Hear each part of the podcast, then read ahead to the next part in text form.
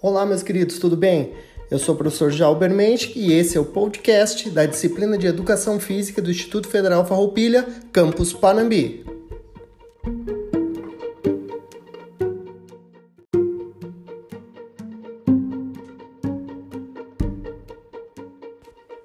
Nesse primeiro episódio, vamos falar sobre discrepância entre gêneros no esporte, uma questão enraizada na sociedade.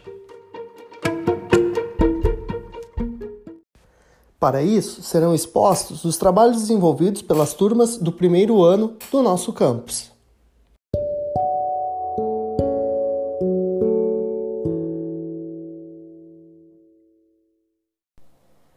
Todos os dias, mulheres no mundo todo enfrentam obstáculos pelo simples fato de serem mulheres. E no esporte não é diferente. Por trás de todos os dados e pesquisas, temos histórias fortes, como a de Gisele Vale, enfermeira obstetra. Ela conta que já sofreu um estupro na rua em que acabou com seu psicológico e então, para se sentir mais segura, recorreu às artes marciais.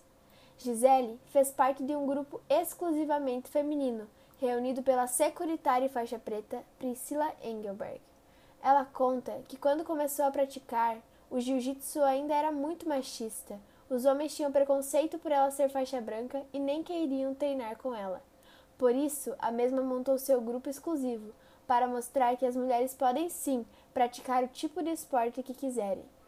Muitas pessoas não sabem que o verdadeiro significado do esporte é a manifestação cultural forte que influencia identidades, comportamentos, ideias e economias.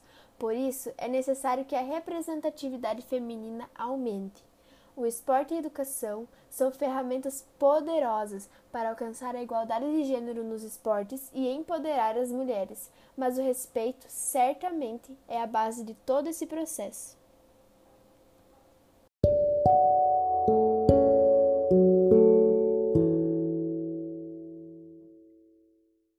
Desigualdade entre gêneros. Eu decidi escrever sobre igualdade pois isso ainda é um problema na sociedade. No trabalho, as mulheres, mesmo exercendo a mesma profissão, o salário não tem comparação. No esporte, não seria diferente. Elas no campo são mal vistas pela gente. Jogos femininos não têm muita repercussão. Ao lado do masculino, não tem comparação.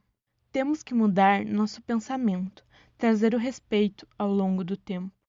A mulher merece a igualdade, sendo no campo ou na cidade, mas isso ainda é um problema para a nossa sociedade.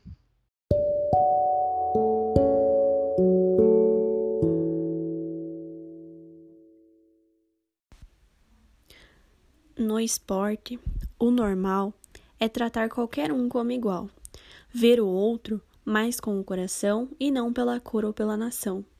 Dito isto, eu te pergunto: qual é o problema de tratar uma mulher dando o que ela mereça?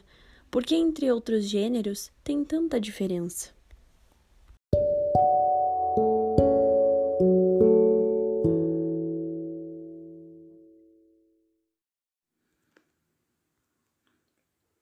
Discriminação entre gêneros no esporte. A discriminação entre pessoas baseada no gênero, em certos casos, não é novidade nem eticamente correto. Mesmo assim, ainda existem muitos lugares do mundo, profissões e assuntos. Em muitas áreas profissionais, como no esporte, as mulheres são mal vistas e até recebem menos que os homens por motivos como a inferioridade da mulher e pouca popularidade e visibilidade da mídia sobre as conquistas das mulheres. Um dos exemplos foi quando a equipe feminina dos Estados Unidos ganhou 2 milhões de dólares da organização por ganhar a Copa do Mundo de 2014 a seleção masculina alemã arrecadou 35 milhões de dólares depois de ser campeã da mesma Copa. Se o prêmio fosse dividido pelos jogadores em campo, a receita dos americanos não chegaria a 200 mil dólares por atleta, enquanto os alemães ganhariam mais de 3 milhões individualmente. Quando se fala em salários, os números aumentam.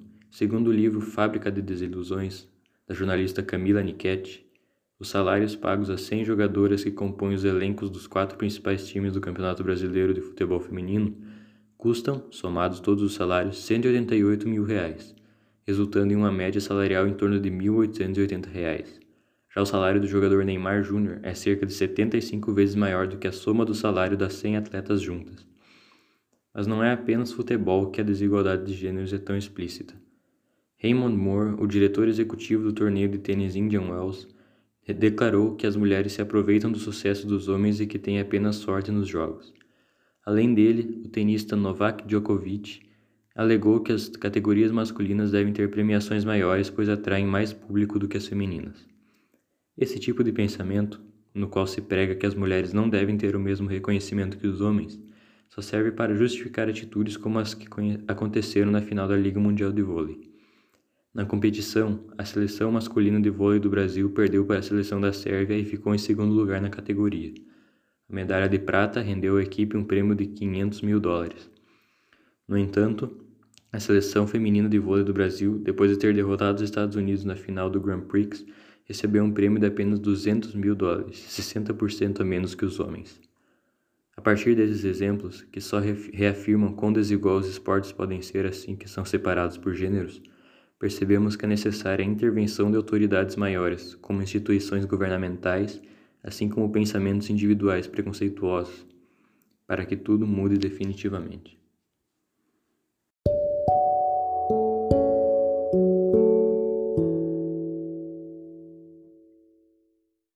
Nas últimas décadas, muitos direitos foram conquistados, é fato, porém ainda há um longo caminho a ser percorrido. Embora tenha vitrine de espaço democrático, o desporto é um exemplo de ambiente indostil. Desde a primeira edição das Olimpíadas da Era Moderna, em 1896, quando não tiveram chance de participação, elas batalharam por igualdade. Em 1900, 22 mulheres competiram nos Jogos. De lá para cá, a representação só cresce. São milhares de atletas espalhadas pelo mundo. Atletas que enfrentam rotinas desgastantes, atingem feitos impressionantes, mas que ainda têm um adversário difícil de ser combatido: o preconceito de gênero. É certo que os tempos estão mudando. À medida em que as mulheres no esporte continuam a crescer em sua capacidade, popularidade e quantidade, a mídia começa a dar valor sobre a diferença de gênero no esporte.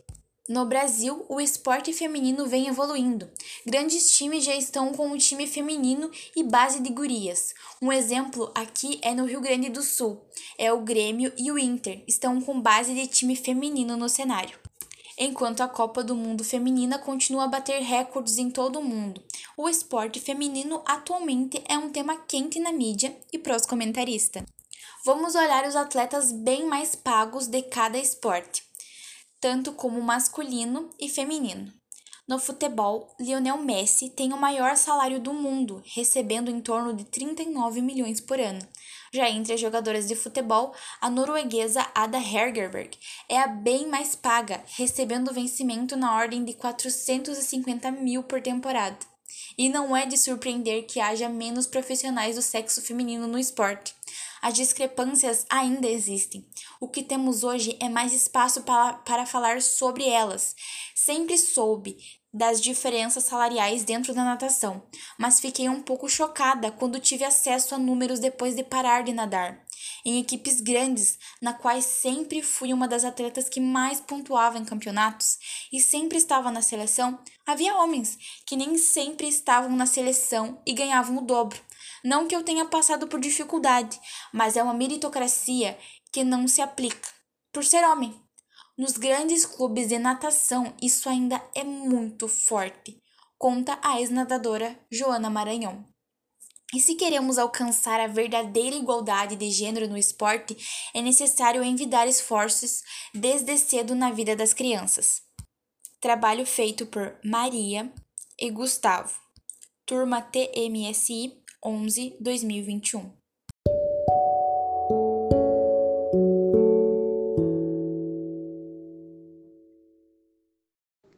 Ser mulher em um mundo machista não é fácil nem mil maravilhas. Para ser reconhecida, antes lute pela prática esportiva. No esporte, as mulheres são discriminadas, têm salários baixos, mas são focadas. E mesmo com tanta negatividade, elas continuam lutando pela igualdade. A discriminação parece coisa do passado, mas em 2012 nos foi conquistado. A prática nas Olimpíadas por inteiro e mostramos como se joga um torneio. Nós merecemos reconhecimento por nossas lutas diárias, por cada piada que aguentamos caladas, por cada lágrima enxugada.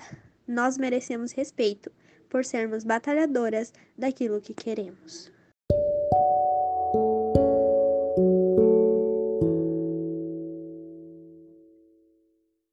Discriminação entre gêneros nos esportes.